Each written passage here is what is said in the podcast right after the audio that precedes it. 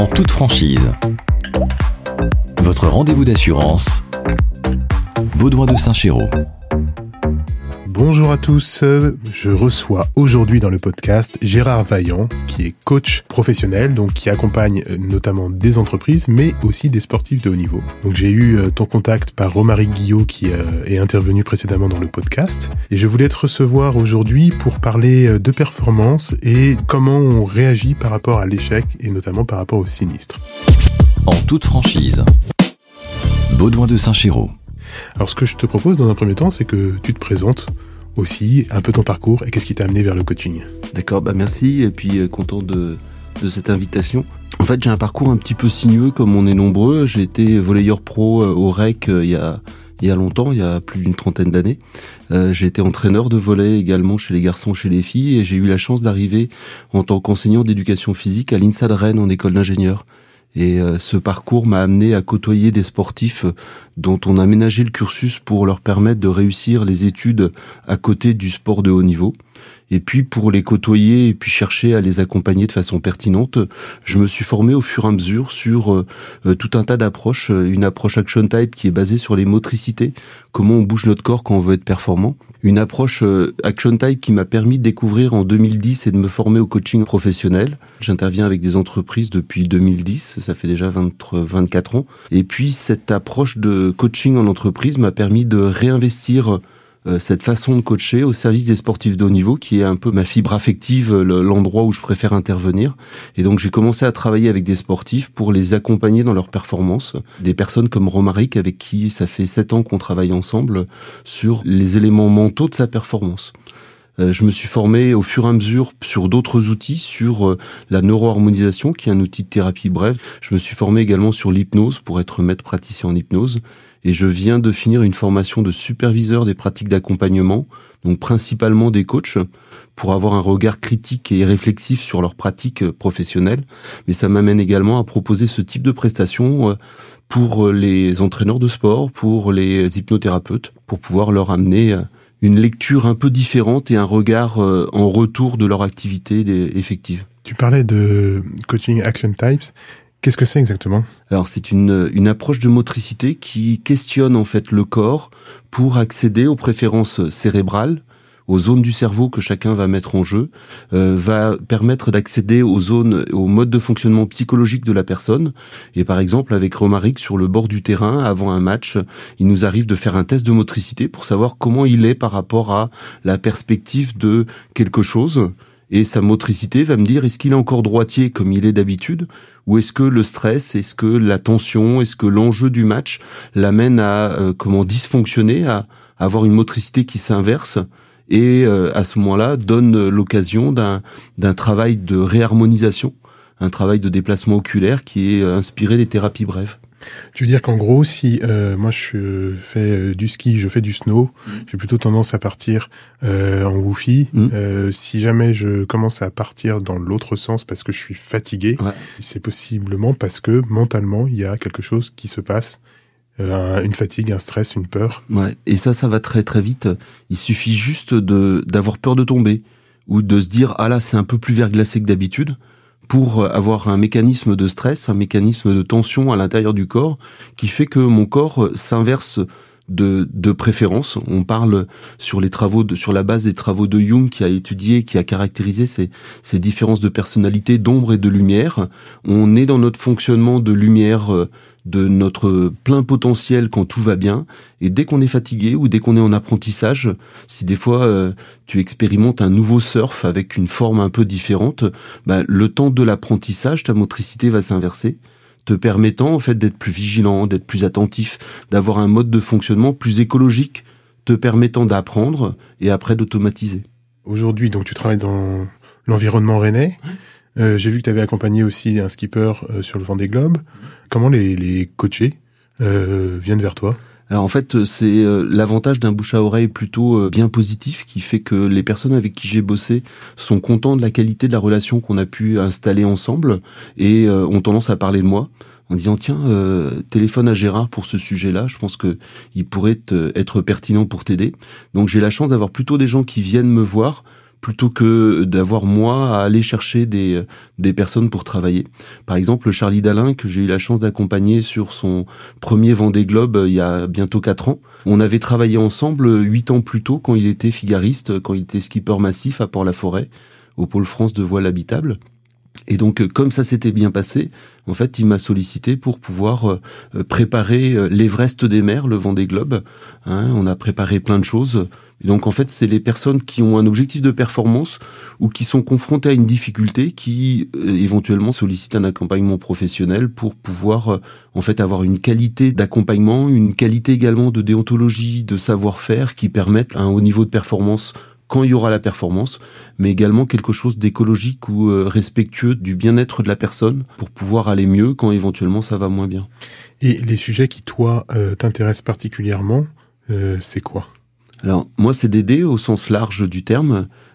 c'est d'accompagner au sens éventuellement aussi très très large du terme les personnes dans les dans les rencontres, dans les performances ou dans les passages difficiles d'une vie Hein, qui font que l'on rencontre un obstacle, obstacle pour lequel éventuellement on n'est pas armé euh, au moment où on le rencontre. Et puis, euh, ben, on se rend compte qu'on a des ressources pour faire face à l'obstacle, mais que des fois, d'être euh, bien accompagné pour trouver des solutions ad hoc et adaptées à la situation dans laquelle on est n'est pas toujours simple on a souvent des choses qui sont un peu contre-intuitives. Par exemple, de se crisper, de se bloquer alors qu'on aurait besoin de respirer dans une situation un peu tendue. Moi, c'est exactement pour ça que j'ai voulu que tu interviennes dans le podcast. C'est pour nous expliquer comment on peut réussir à dépasser un traumatisme, notamment suite à un accident. Alors, je pense là à l'accident de voiture. Euh, dans ma famille, j'ai des personnes qui ont eu des accidents de voiture ou qui étaient dans la voiture qui a eu un accident et qui après, au moment où elles ont dû passer le permis de conduire, étaient toujours dans ce traumatisme-là et ont développé une appréhension de la vitesse des véhicules. Qu'est-ce que tu aurais comme approche ou comme conseil à donner à des personnes qui ont des, ces traumatismes? Alors, c'est difficile de donner des conseils parce que souvent les coachs ne donnent pas de conseils. Ils accompagnent plutôt une, une réflexion, ils accompagnent euh, une confrontation à une difficulté. Donc la personne qui aurait un trauma, déjà c'est important de savoir ce que c'est qu'un trauma de savoir que en fait dès qu'on rencontre quelque chose auquel on n'est pas capable de faire face, euh, bah en fait il y a un obstacle et que cet obstacle il peut être traumatique. Ça peut être un trottoir qui est traumatique pour quelqu'un qui a le vertige et ça peut être euh, une falaise pour quelqu'un qui est euh, en situation également d'avoir une bonne maîtrise de soi dans le dans le gaz, dans l'air, dans le vertige. Et donc du coup les choses sont très différentes d'une personne à l'autre prend souvent une image euh, deux jeunes enfants jumeaux qui se font renverser par une vague au bord de l'eau. Il y en a un qui va trouver ça rigolo, qui va faire du surf dans sa carrière, et l'autre qui va aller voir papa ou maman en pleurant, en étant traumatisé et en ayant du mal à apprendre à nager. Donc la notion de trauma est très euh, est très très différente. Pour euh, quelqu'un comme Romaric Guillot, rater un tir, c'est traumatique pour quelqu'un qui vit un accident de voiture, pour certains c'est juste matériel, pour d'autres, ils vont avoir une peur qui s'ancre, qui reste, qui, qui s'inscrit un petit peu dans nos schémas mentaux, qui vont avoir un avantage, c'est qu'ils construisent en fait une aversion de la situation dangereuse ou qui a été vécue comme dangereuse. Et en fait, on va mettre en place des conduites d'évitement. Le cerveau est génialement fait pour ça. Euh, il va me faire avoir peur de la voiture, de telle sorte à ce que je monte plus en voiture, et de telle sorte à ce que je ne risque pas un nouvel accident. Et donc du coup, il y a euh, à être capable d'accompagner la reconquête d'une capacité à remonter en voiture, la reconquête d'une gestion des émotions comme la peur, et la peur d'avoir peur, qui est, la plus difficile. La peur d'avoir peur est beaucoup plus difficile à gérer que la peur elle-même d'être au volant de la voiture. Et donc du coup, on va avoir des stratégies d'accompagnement qui s'inspirent des outils de thérapie, qui sont des réexpositions progressives en visualisation, qui consistent en fait à fermer les yeux, à s'imaginer dans la voiture, parce que du coup, on est encore en sécurité dans le canapé et on imagine ce qui va arriver plus tard et puis de s'asseoir dans la voiture à l'arrêt, puis de s'asseoir dans la voiture dans des conditions, dans un circuit où je suis tout seul, bien protégé, euh, puis dans des conditions de plus en plus proches d'une réalité. L'autre élément, c'est que euh, sur cet aspect accident, il y a quelque chose de subi Et euh, le temps fait bien les choses et permet de cicatriser des, des tensions que l'on a pu avoir. Et puis lorsqu'il reste un syndrome post-traumatique, c'est-à-dire que quelques années plus tard, comme tu le disais tout à l'heure, on reste dans une difficulté anticipée à l'idée de devoir monter dans une voiture et passer le permis de conduire. Là, on a un travail un petit peu plus fondamental à, à réaliser avec quelqu'un qui sait faire ça, hein, sur un travail du traitement d'un syndrome post-traumatique. Euh, qui consiste par exemple à, déplacer les yeux. C'est une démarche qu'on utilise beaucoup avec Romaric sur le, le traitement des stress. Hein, ça s'apparente à l'EMDR, Eyes Movement Desensibilisation Reprocessing. Euh, l'outil que j'utilise moi, il s'appelle la neuroharmonisation, puisque c'est plutôt des diagonales que des droites-gauche. Quand, quand, tu dis déplacer les yeux Eh bien, en fait, euh, lorsque je suis en face de toi, je te montre mon doigt qui se déplace sur une diagonale, tu déplaces les yeux, et ce déplacement des yeux, en fait, permet le retraitement d'une information qu'on a stockée en mémoire. Le rapport pour la jeune fille ou le jeune garçon que, dont tu m'as parlé tout à l'heure, qui a été traumatisé par un accident de voiture, il garde un souvenir et une émotion quasiment ingérable. Donc le cerveau évite de me reconfronter à ça. Et le fait de se reconfronter à cette difficulté en déplaçant les yeux permet de redigérer le stress du moment qui habituellement est plutôt géré dans les, dans les moments de sommeil, dans les moments de rêve, où on digère en fait finalement les traumatismes de la journée. Quand les traumatismes sont un peu trop forts, un peu trop grands, euh, ce déplacement des yeux aide à revisiter le traumatisme, à le mettre en perspective, à désencapsuler un petit peu les émotions très désagréables qui sont encapsulées avec le, le souvenir traumatique. Je voudrais être sûr de bien comprendre. Euh, le lien avec les yeux. Quand on pose une question en général, c'est vrai que les yeux ont tendance à bouger en fonction de la zone du cerveau dans laquelle ils vont chercher l'information. Et du coup, ça veut dire que là, le traumatisme est enfoui dans une certaine zone et le fait de déplacer, ça alors c'est presque ça. Euh, ce que tu fais référence, c'est les accès oculaires, c'est euh, inspiré de la programmation neurolinguistique qui dit que les informations, elles sont localisées dans l'espace autour de moi euh, et que cette localisation en fait amène ma capacité à savoir de quoi je parle et où je vais chercher les informations qui m'intéressent. Là, l'image, elle peut être un petit peu différente. Si on prend l'image d'une petite coupure qu'on aurait à l'intérieur du cerveau, l'information évite cette zone du cerveau et donc du coup, l'information va faire un détour. On va pouvoir le tester avec l'approche Action Type par un inversement de la motricité. Donc on va dire que bah là il y a un souvenir qui est dysfonctionnel parce qu'il amène un, mode de fonctionnement différent et anormal. Ça me met dans ma petite boucle, dans mon ombre, le fait de me souvenir de ça alors que c'est quelque chose qui date de quelques semaines ou de quelques années. Et donc du coup cette mémoire traumatique elle est localisée, elle pose une difficulté du circuit de l'information.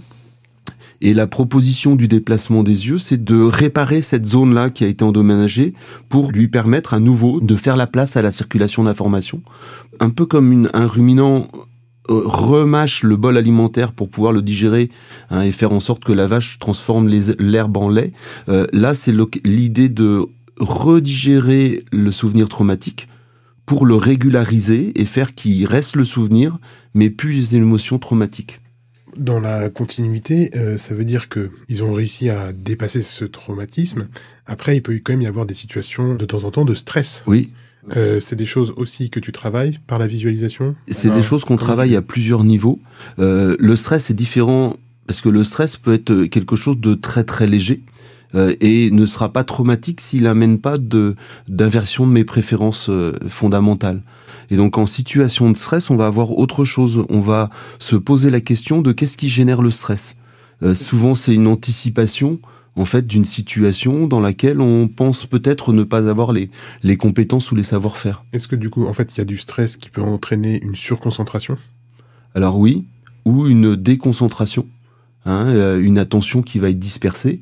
Euh, si on se rappelle un petit peu de comment on a appris à conduire, on a appris euh, à mettre les mains sur le volant, on a appris qu'il y avait trois pédales pour les voitures classiques, on a appris qu'il y avait des rétroviseurs, des angles morts, des clignotants, des vitesses à pouvoir passer, et on a acquis une coordination qui nous a, qui s'est enrichi au fur et à mesure des leçons jusqu'à être capable d'automatiser certaines façons de faire. Et le stress va m'amener euh, à être plus vigilant, une hyper-vigilance qui me permet de faire attention à tout ce à quoi je dois faire attention pour bien conduire, les autres voitures, les passagers, les, euh, les, comment, les personnes qui sont euh, autour, les vélos, les piétons, etc. Donc ça va me donner une hyper-vigilance, mais c'est très consommateur d'énergie. Donc dès que je peux, j'ai intérêt à mettre en place des situations d'automatisme qui vont me permettre de décharger ma charge mentale et être moins fatigable sur la capacité à conduire. Mais dès que je vais être en stress, je vais avoir cet éveil-là qui fait que je consomme énormément d'énergie et je pourrais être très fatigable en voiture. Et ces automatismes visent à réduire le niveau de consommation d'énergie pour que je puisse conduire peut-être plus longtemps en situation de sécurité. Et du coup, là, tout ce qui est gestion de stress, c'est aussi des choses euh, pour lesquelles tu vas intervenir dans les entreprises. Je prends le cas euh, que je connais bien euh, du coup de l'assurance. Je trouve que le métier est suffisamment stressant, notamment parce que lorsqu'on reçoit l'appel d'un client, en général, soit c'est parce qu'il a besoin d'un nouveau contrat, mmh mais soit c'est parce qu'il a eu un sinistre. Et quand on achète de l'assurance, on achète en général euh, une promesse, une promesse d'être bien couvert. Et du coup, nous, en tant qu'agent général ou euh, courtier, on a à ce moment-là la question de j'espère que euh, la manière dont je l'ai couverte correspond bien à ses besoins. Alors normalement, le travail, on l'a fait en amont, mais il y a toujours cette petite musique. Et, et c'est normal, puisque du coup, quand on a un sinistre, quand on a une difficulté, euh, on a obligatoirement vécu quelque chose qui n'était pas habituel. On est euh, face à un incident, à, il pleut beaucoup ces temps-ci et visiblement les, les personnes qui sont dans le nord de la France euh, sont en situation très problématique avec des, des problématiques d'inondation. Euh, où bah, en fait on a un accrochage en voiture, ce qui fait vivre un stress. Et donc ce stress-là, il permet en fait finalement euh, de se rendre compte que c'est quelque chose d'anormal, d'imprévu, hein, qui n'est pas complètement euh, anticipé par chacun, qui est anticipé justement euh, grâce à, hein, aux, assurances, aux polices d'assurance et, aux couvertures que l'on peut mettre en face pour pouvoir avoir un espace de réparation qui nous permettent de retrouver les, les, euh, les situations que l'on connaît d'habitude, soit une réparation du véhicule ou de la maison, soit une réparation du corps quand j'ai eu un dommage corporel. Donc il y a des, ces assurances dont tu parlais tout à l'heure qui interviennent pour ça, qui me permettent en fait finalement au moment où j'ai un sinistre de me dire j'ai quelque chose d'imprévu, euh, galère très grave ou moyennement grave, puisque les sinistres peuvent être de, de configurations différentes. Et euh, quelque part, je suis euh, bien assuré, bien accompagné par euh, des experts de ces problématiques-là pour pouvoir trouver des solutions qui soient adaptées à la situation dans laquelle je vais me retrouver. J'avoue que là, moi, ce qui me fait souvent sourire, c'est que c'est vrai que nous, en tant qu'assureur, on va vendre le risque et on se retrouve souvent face à des clients qui ont confiance dans leur chance et qui, euh, lorsqu'ils ne sont pas confrontés à ce risque, ne le souhaitent pas. Et à contrario, on a parfois d'autres clients qui, parce qu'ils ont vécu ce traumatisme dans leur famille, souhaitent vraiment être euh, couverts sur ce risque, voire surprotégés. Mais c'est là qu'on va retrouver les notions de tout à l'heure euh, peur de la peur, qui vont avoir une tendance à me faire anticiper des choses et me protéger par anticipation, voire de me protéger de façon presque déraisonnable ou très coûteuse, parce que je vais vraiment envisager le pire. Hein, euh, comme on voit un verre d'eau à moitié plein ou à moitié vide, certains d'entre nous envisagent le pire et d'autres presque insouciants en imaginant que le pire n'étant pas possible, en fait, ils n'ont pas besoin de couverture, d'assurance dans ces moments-là. Euh, le stress va amener en fait finalement une diminution du stress parce que je suis bien couvert, parce que j'ai bien été accompagné à réfléchir la gestion du risque, le niveau de sécurité que j'allais mettre en face du risque pour ne pas avoir de, galère majeure en cas de, difficulté. Et donc euh, c'est normal que tu vois les choses de façon un petit peu différente, puisque c'est lié à ton métier, qui est d'anticiper, d'accompagner, de conseiller, alors que euh, moi je raisonne là devant toi plutôt en usager, la personne qui euh, va vivre une situation de, euh, de sinistre ou de difficulté, qui va être confrontée à ben, comment je fais maintenant que la réalité de ma vie a changé de façon subie parce qu'il s'est il s'est passé quelque chose qui arrive relativement peu qui est calculé par les mécanismes de euh, de comment de statistiques au niveau des risques d'accident de voiture, au niveau des risques de d'intempéries, etc. Il y a des calculs qui sont faits au niveau de l'anticipation de ces éléments-là, mais qui ne valent rien à un niveau individuel. Moi, je sais qu'il y a une statistique. Je suis venu jusqu'ici, jusqu'au studio en voiture. J'avais un risque d'avoir un accident de voiture. Mais cette statistique, elle peut être calculée, mais à mon niveau, elle ne veut rien dire puisque du coup, euh, au, au niveau d'une personne, une statistique ne veut rien dire. On voit des personnes qui euh, n'ont jamais euh, eu un accident en 30 ans et qui, un jour, loi des séries, enchaînent trois accidents en un an. En toute franchise. Baudouin de Saint-Chéraud. Moi, ce que j'aimerais aussi qu'on aborde là, alors je ne sais pas si la question est bien formulée, on a souvent, quand on a un sinistre, un peu des croyances limitantes sur ce qu'on va pouvoir faire. Je prends le cas du traumatisme euh, si je me souviens bien, on avait abordé ce sujet-là euh, d'un cycliste qui va tomber. On a des croyances limitantes sur ce qu'on va être capable de faire et comment on surmonte ces croyances limitantes. Alors c'est euh, par définition quelque chose qui effectivement va nous limiter et qui est lié à une croyance, c'est-à-dire la croyance c'est quelque chose, c'est une construction rationnelle euh, ou irrationnel qui, lorsque je suis confronté à mon éducation, à ma jeunesse, puis euh, euh, mes apprentissages, puis le début de l'âge adulte, je construis une façon d'être en relation avec le monde qui m'entoure avec des choses qui me permettent de faire face. Et je construis des croyances, des rationalisations qui me permettent de dire tiens moi je moi j'ai un petit peu de mal sur la prise de parole en public par exemple ou je manque un peu d'équilibre ou j'ai pas de bons réflexes.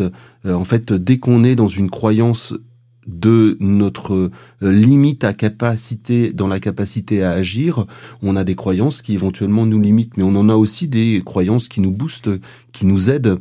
Et donc du coup, dans l'inventaire de toutes les croyances qu'on a construites, tu peux donner un exemple de croyances qui vont nous aider ben moi je moi j'ai une croyance comme quoi euh, je suis plutôt doué dans la prise de parole en public. Euh, c'est une croyance qui peut m'aider euh, lors de l'interview ou de la réponse aux questions que l'on peut avoir ensemble.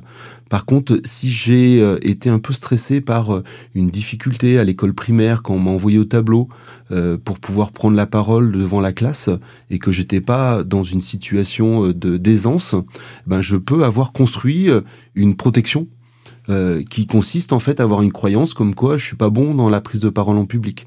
Et à ce moment-là, à chaque fois que je vais être confronté à la nécessité d'aller au tableau pour parler devant la classe, je vais être en stress.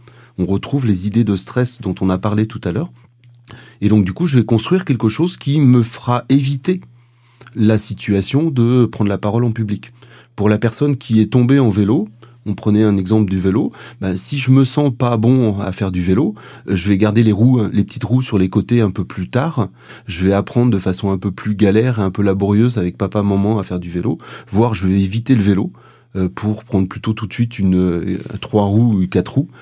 Et, et je vais avoir une une croyance qui s'installe, qui se, qui me permet d'éviter la situation potentiellement dangereuse ou qui s'est révélée dangereuse, et je vais avoir euh, une difficulté, c'est-à-dire que sur mon programme, sur mes programmes mentaux, un peu comme une métaphore d'un téléphone, j'ai un programme qui dysfonctionne, qui me limite, qui m'empêche.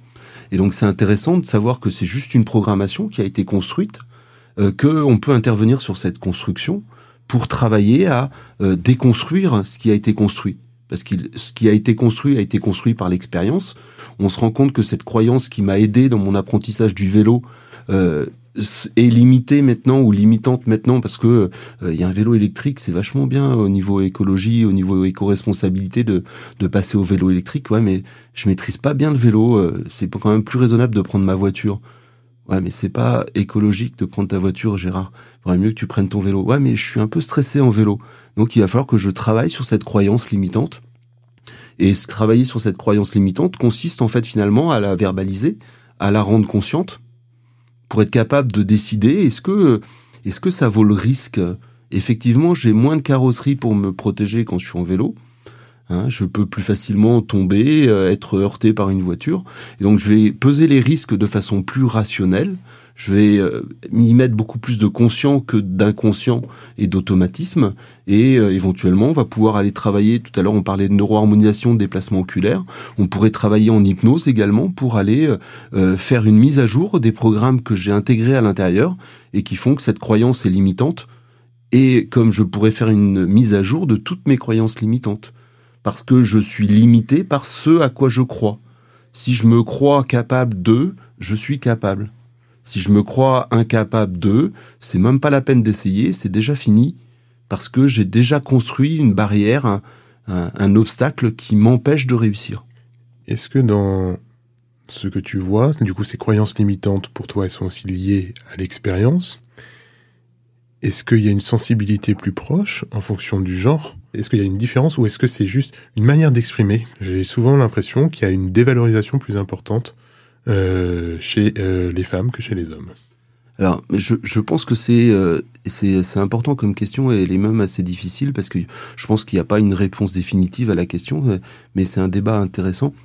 Je pense que les femmes sont plus à même d'oser parler de leurs limites parce qu'elles n'ont pas le réflexe de je suis un garçon, euh, j'ai pas mal, j'ai pas peur, je pleure pas et je suis solide, je suis fort. Euh, ce qui est une croyance limitante parce que ça m'empêche d'accéder à ma vulnérabilité, ma faiblesse.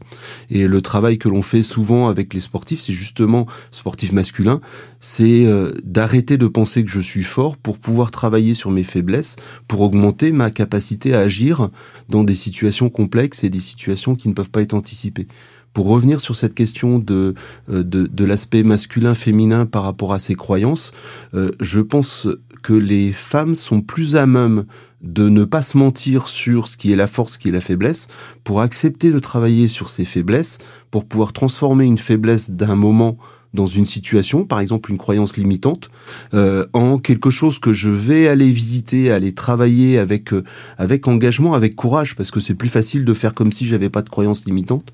C'est courageux que d'aller regarder et de visiter ces croyances limitantes pour les transformer, pour euh, en faire un bon usage et être capable de transformer quelque chose qui me limitait en quelque chose que je suis capable de faire voir quelque chose que je vais sur laquelle je vais développer une compétence euh, XXL avec euh, une capacité de faire à très haut niveau ce que j'appréhendais avant.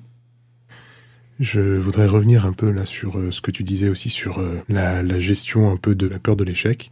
En préparant un peu ce, podcast, je lisais que tu avais accompagné une personne pour obtenir son agrégation. Mm. Est-ce que tu peux nous parler un peu de, de ce sujet-là, de si de ce qui le bloquait mm. et euh, comment en fait tu as résolu un peu sa problématique? Alors en fait, il y avait beaucoup beaucoup de choses euh, de, dans l'accompagnement de cette personne pour réussir un concours, parce que le concours, c'est euh, la personne était dans un stress anticipé à l'idée de l'épreuve, à l'idée de rater l'épreuve, alors qu'elle a tous les moyens pour réussir. C'est une personne qui est brillante au niveau euh, au niveau intellectuel et qui était dans une structure, euh, l'école normale supérieure de, de, de Rennes, qui euh, a un taux de réussite extraordinaire, qui fait que tout le monde réussit l'agrégation quand on a la chance de pouvoir avoir cette, ce niveau de préparation. Mais pour autant, euh, alors que les stats sont très très favorables, dans son mindset, dans son état d'esprit, il y avait des limitations qui aidaient de, euh, de ben, avec le stress de ce concours, je perds mes moyens, et si je perds mes moyens, je ne vais pas être capable de rendre des épreuves à la hauteur de, de l'exigence, de l'attendu pour une agrégation, et si je ne rends pas une copie parfaite, hein, à ce moment-là, je vais rater le concours. Et donc on a travaillé sur beaucoup beaucoup de thèmes. Un premier, c'est d'accepter l'imperfection de l'être humain. Il y a un très bon petit bouquin de Tal Bensar sur l'apprentissage de, de l'imperfection qui dit qu'on n'est pas des dieux, on n'est pas des héros, on est juste des humains et que notre humanité n'est pas compatible avec la perfection. Et en fait, il y a d'autres qui disent que c'est à travers les failles qu'on laisse passer la lumière. Euh, et donc il y a plein de façons de penser que euh, c'est euh, pas en pensant qu'on veut être fort, comme on en parlait tout à l'heure, qu'on sera fort. C'est en acceptant d'aller visiter, d'aller mettre de la lumière sur ses failles, sur ses vulnérabilités, sur ses faiblesses. C'est inconfortable. Il y a beaucoup qui refusent d'aller faire ce travail. On parlait de beaucoup d'hommes peut-être plutôt qui refusent ce travail, ce qui est pas vrai parce que certains ont le courage d'aller prendre ces dossiers à bras le corps. Pourquoi on refuse d'aller voir ses faiblesses?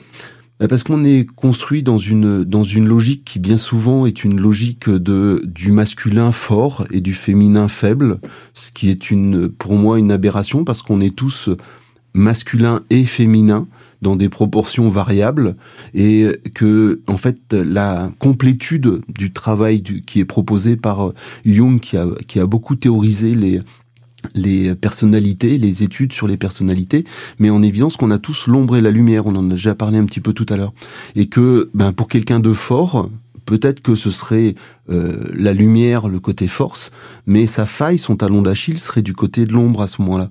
Et d'aller travailler son ombre, d'aller euh, investir euh, un rapport positif à ce qui fait de moi quelqu'un de faible, me permet de me renforcer.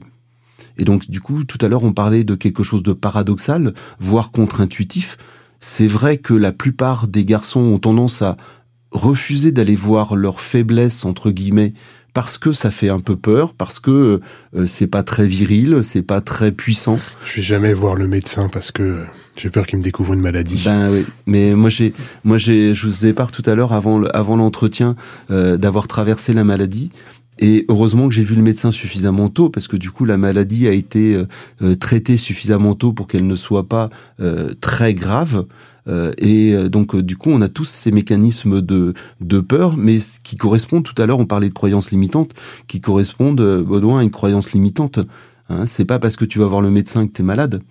Mais si tu vas voir le médecin en temps, tu vas voir un spécialiste de la question de l'accompagnement de la maladie qui va, être, qui va te permettre de te rassurer ou qui va te permettre de d'avoir un rapport positif à ton corps et à ton esprit et aller mieux, hein, puisque le, les soins dans une médecine plutôt une médecine chinoise euh, vise la santé, bien-être physique, pas que absence de maladie, mais bien-être physique, psychologique et social et on a tendance, nous, à prendre le médecin simplement qu'au moment où on est malade. Hein, et les Chinois ont, de ce côté-là, euh, quelques, quelques milliers d'années d'avance hein, pour faire quelque chose de préventif plutôt que curatif. En toute franchise, Baudouin de Saint-Chéraud. On va aborder du coup un peu le préventif, euh, nous, sur la gestion du stress. Est-ce que tu pourrais nous donner deux, trois tips pour gérer notre stress? Il y a plein de choses, euh, plein de tips possibles, mais il y a déjà à faire attention à ne pas mettre un pansement sur une plaie qui n'est pas désinfectée. Le stress veut dire quelque chose.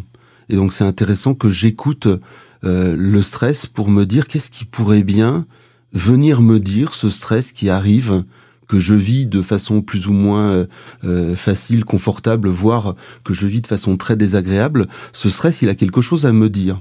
Et si je mets un pansement, si je fais quelque chose pour réduire le stress sans avoir entendu le message, euh, ça va revenir comme un boomerang qui va revenir un petit peu plus fort.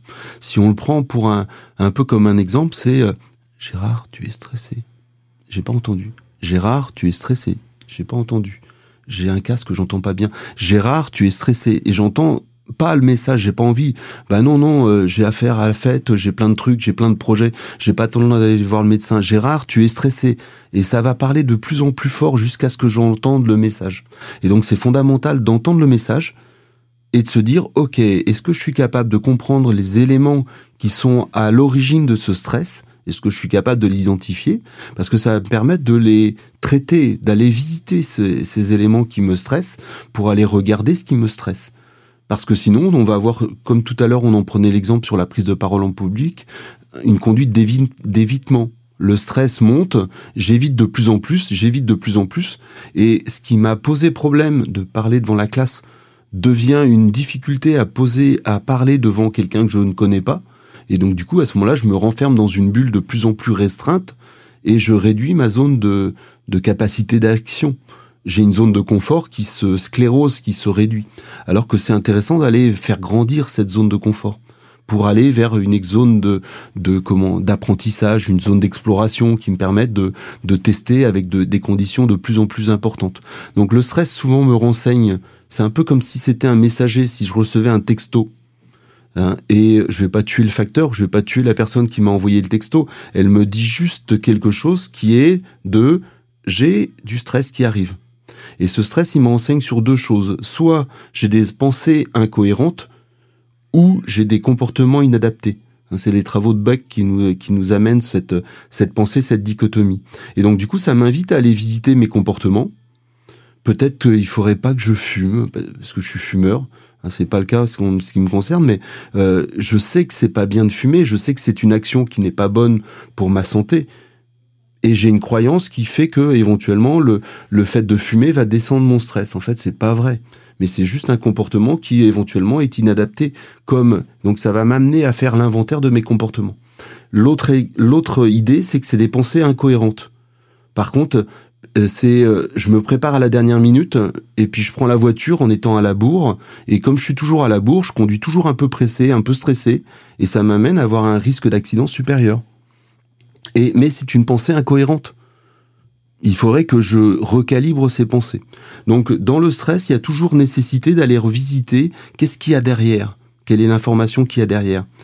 Euh, un autre modèle, Jacques Fradin, parle de l'intelligence du stress et nous dit euh, il y a deux modes. Il y a un mode mental automatique qui me permet d'utiliser des apprentissages, des choses qui sont stables, sur lesquelles je peux m'appuyer avec très peu de charge mentale. Et il y a un mode adaptatif qui me permet en fait finalement de chercher des solutions, d'ouvrir des options et de faire différemment. Ces deux modes sont en concurrence et pour Jacques Fradin, le stress est juste l'information comme quoi j'utilise peut-être pas le bon mode mental pour répondre à la situation. Alors, tu me parlais de tips, j'ai pas répondu à la question, j'y arrive. Maintenant, il est possible de faire descendre le niveau de stress. Et donc, du coup, comment on fait ça? Ben, Tout simplement en utilisant quelque chose qu'on a toujours avec nous, qui est notre respiration. Si je respire, j'ai l'expiration qui amène du calme et de la détente. Et donc, du coup, si je me concentre sur mon expiration, si je prolonge cette expiration, une, deux, trois, quatre secondes, cinq secondes, je vais avoir un bénéfice en fait finalement dans la régulation de mon rythme cardiaque, dans la capacité d'augmenter ma lucidité et d'être capable de mieux gérer la situation dans laquelle je vais aller. C'est du coup en fait euh, un apnéiste est capable de gérer son stress d'une manière phénoménale. Oui, parce qu'en fait, il sait respirer. Mais en fait, il n'y a pas besoin de d'avoir euh, une capacité à rester euh, plusieurs euh, secondes ou plusieurs minutes sous l'eau pour être capable de gérer son stress. On a tous, il y a une, une application qui est très très bien sur le sur le téléphone. Il y a plusieurs applications gratuites sur le téléphone pour faire de la cohérence cardiaque. Et la cohérence cardiaque, c'est simplement de faire j'inspire 1, 2, 3, 4, 5 secondes et je souffle 1, 2, 3, 4, 5 secondes. Et je fais ça pendant 3 à 5 minutes. Et il est préconisé par les Américains qui ont étudié l'impact de cette cohérence cardiaque sur le cortisol, qui est l'hormone du stress. Il est conseillé de le faire une, deux ou trois fois par jour. Mais déjà de le faire une fois de temps en temps quand je suis stressé, ça va être génial. Hein, ça marche. Moi, j'utilise un petit capteur qui me donne un biofeedback à, l'oreille que je relie à mon ordinateur pour voir l'aspect euh, bénéfique sur la variabilité du rythme cardiaque de cette respiration calibrée. Est-ce que tu peux nous donner aussi un petit tips sur comment gérer l'échec? Alors comment gérer l'échec? Euh, C'est Charles Pépin qui a écrit Les vertus de l'échec. Et donc euh, il met en évidence qu'on rate tous beaucoup beaucoup de choses quand on appréhende l'échec, on provoque plus facilement l'échec. Et donc il met en évidence que tous ceux qui ont réussi, ou beaucoup de ceux qui ont réussi, ont beaucoup raté avant de réussir. Il prend l'exemple euh, de comment Charles Lincoln, de Michael Jordan, de, euh, de tout un tas de personnes qui ont raté, raté, raté énormément avant de réussir. Dans l'entrepreneuriat, on voit souvent ça et on a souvent l'impression que la personne a réussi du premier coup, euh, mais en fait, il y a effectivement avant euh, une succession d'échecs. Alors oui, et parce qu'en fait, en, en, en, France, on a tendance à valoriser euh, la réussite du premier coup, l'absence de prise de risque. Euh, le fait de réussir à mettre la fléchette du premier coup en centre de la cible. Or, euh, en fait, on se rend compte que pour pouvoir viser le centre de la cible, euh, faut que je rate beaucoup, que je lance beaucoup de fléchettes et un jour je suis capable de mettre une balle ou mettre une fléchette au centre de la cible. Donc en fait, je construis mes compétences avec des ajustements. Et ces ajustements font que je peux rarement réussir du premier coup. Voir si je réussis du premier coup, et que je n'ai pas appris à échouer, je peux avoir beaucoup une compétence tellement fine, tellement étroite que dès que les paramètres de la de ma compétence ou de ma performance varient un petit peu, euh, je vais me retrouver en stress de ne pas être capable d'avoir quelque chose de générique. Et euh, en mathématiques, par exemple, j'aime bien les mathématiques parce que elles sont beaucoup enseignées à l'INSA. On, on demande souvent à ce que la personne réponde et résolve le problème de la façon dont le prof l'a expliqué. Euh, de telle sorte à ce qu'on puisse juger du processus, du parcours. Et euh, il serait relativement intéressant, même sans doute très pertinent, de demander aux élèves pour apprendre de rater un maximum de fois avec des façons de faire différentes, de faire un inventaire de tout ce que j'ai raté. Et Edison, qui a inventé l'ampoule électrique, euh, dit euh, j'ai pas raté euh, mille ou cinq mille fois, j'ai appris des milliers de fois à ne pas réussir à faire l'ampoule électrique. Et donc du coup, c'est que des essais, des ajustements. Hein. Tant que je n'ai pas réussi, je n'ai tant que je n'ai pas arrêté d'expérimenter, je n'ai pas raté. Nelson Mandela qui nous dit euh, je ne rate jamais, soit je soit je n'échoue jamais, soit je gagne, soit j'apprends. Et donc euh, du coup, en fait, on, on, est dans, on est encouragé par le par ces penseurs, ces auteurs à arrêter de se mettre de la pression sur l'échec. L'échec n'existe pas. Il y a simplement des renoncements. Et tant qu'on n'a pas renoncé, euh, on n'a pas raté. Euh, j'accompagne un, jeune homme qui s'appelle Pierre Aidant, qui est en train d'arriver euh, au pôle sud. Il est à 88 km ce matin du pôle sud. Et donc, du coup, c'est pas un échec. Il avance pas à pas. Il a vécu des galères qu'il n'avait pas anticipées. Et pas par pas, il construit sa réussite. Hein, et tant qu'il n'a pas abandonné, il n'a pas échoué. Il est en train d'apprendre plein de choses. Et peut-être qu'il va réussir à faire les, les 88 km qui restent pour pouvoir atteindre son objectif, 55 jours de, de marche dans la, dans la neige avec euh, des skis et un traîneau. Est-ce que tu peux nous dire quel est l'intérêt de visualiser ces objectifs? Alors déjà, l'intérêt c'est de, de travailler cette définition d'objectif hein, qui permet de savoir comment je me sens face à mon objectif. J'utilise souvent une métaphore de, de tout petits cubes en bois qu'on empile les uns sur les autres. Et, euh, et si euh, si je te proposer de faire l'exercice là en mettant les cubes devant toi, euh, en fait, le fait de visualiser va te permettre de faire dans ta tête par anticipation, avant de construire, hein, va te permettre de définir une cible, de définir un, un objectif, de compter cet objectif de cube que tu pourrais empiler sur, sur un cube de base. Donc visualiser l'objectif va me permettre de me préparer par anticipation avant de faire l'épreuve.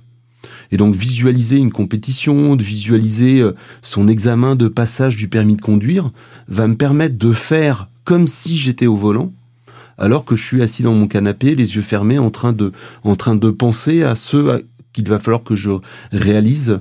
Donc ça donne euh, une possibilité d'anticipation, une possibilité de, de faire dans sa tête avant. Il y a possibilité de visualiser les yeux fermés. On voit mieux les yeux fermés paradoxalement parce que on peut euh, ressentir les mouvements, on peut ressentir les bruits, on peut prendre les informations et calibrer les informations. Euh, ça permet de mettre en place des routines, ça permet de mettre en place un automatisme, une appréhension par anticipation d'une épreuve, de quelque chose que l'on voudrait réussir. Donc la visualisation a énormément de bénéfices. Euh, la difficulté, c'est que des fois, on va quelque part sans en avoir vraiment l'objectif, sans avoir réfléchi aux enjeux, sans avoir réfléchi aux tenants et aboutissants, aux risques, aux dangers. Euh, on a tous des patterns de, de prise de risque ou d'absence de prise de risque qui sont intéressants à visiter. Et par exemple, sur ce jeu des petits cubes que l'on empile, certains ont une incapacité à faire tomber les cubes. Et parmi les skippers pro avec lesquels je travaille, euh, et certains ne font jamais tomber les cubes. Sur trois tentatives, ils vont apprendre, ils vont construire, ils vont être de plus en plus ambitieux sans jamais faire tomber les cubes.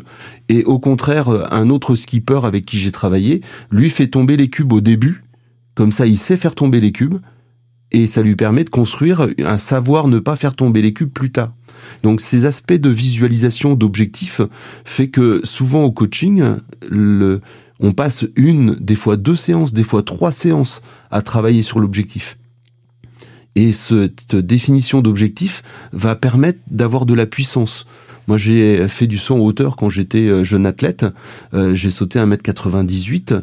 Euh, donc c'était une performance de, bon niveau régional et la barre à 2 mètres jamais été capable de sauter parce que elle n'était pas accessible je n'avais pas le savoir-faire pour passer la barre d'au-dessus euh, par contre, une barre à 1m50, elle n'était pas motivante. Donc cette définition d'objectif va me permettre de construire ma motivation, va construire également des, des référentiels, des repères, des façons de m'entraîner. Et puis euh, l'avantage de la visualisation, c'est que je peux répéter une fois, dix fois, cent fois.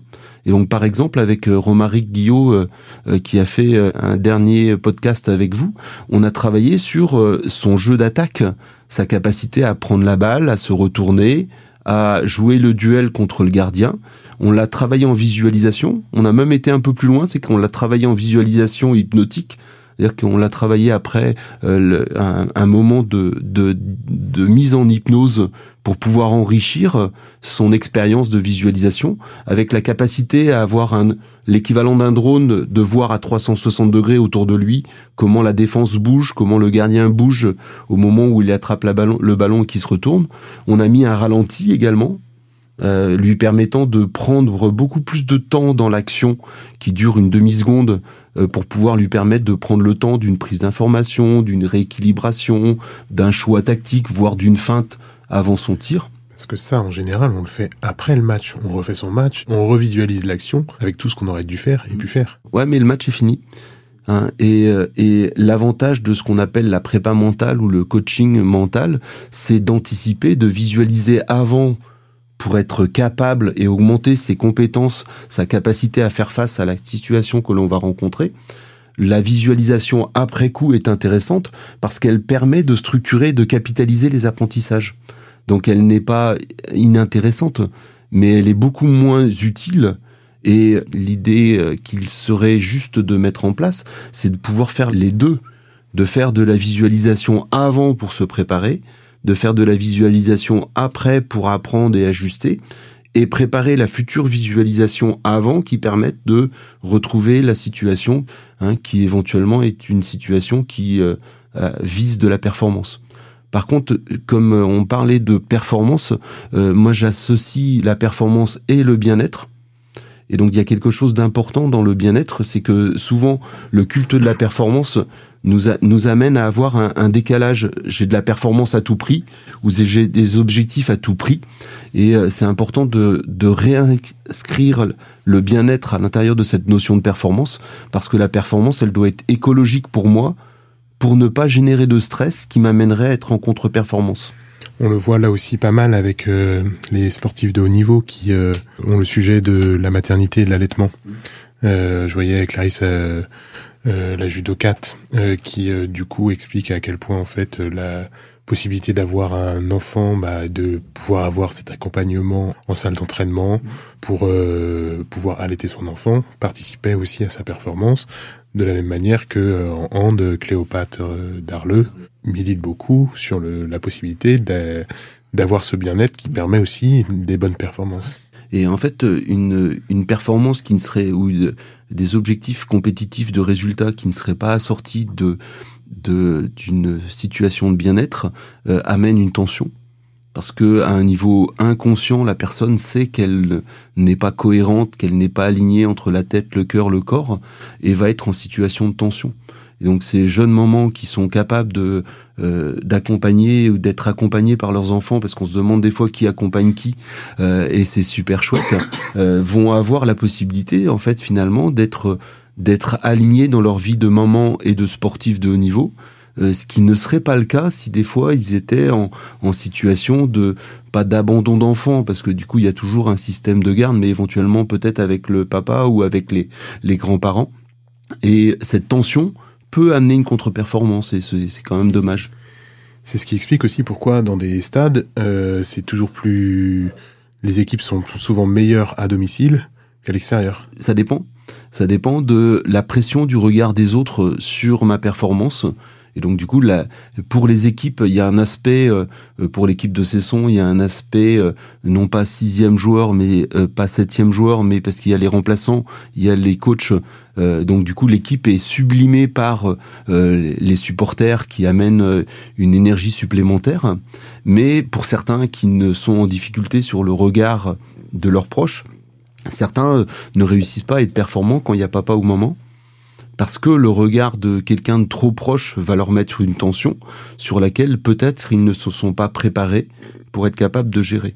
Alors dernière question, 2024 c'est une année euh, de Jeux olympiques. Est-ce qu'il y a un sportif que tu aurais aimé accompagner, que tu aimerais accompagner, un qui euh, a une approche aussi de son sport que tu trouves euh, belle? Waouh, c'est dur comme question parce qu'il y, y, a plein, plein, plein de sportifs qui sont euh, qui sont absolument fantastiques hein, et et pour avoir la chance de côtoyer et d'avoir coaché des sportifs qui étaient aux Jeux Olympiques et puis d'avoir euh, euh, pour les prochains Jeux euh, des sportifs encore en course en sélection ou qui sont déjà sélectionnés, à chaque fois on a la j'ai la chance d'accompagner des pépites, des gens qui sont d'une d'une richesse et les rencontres sont vraiment fabuleuses. qui est-ce que j'aurais aimé accompagner?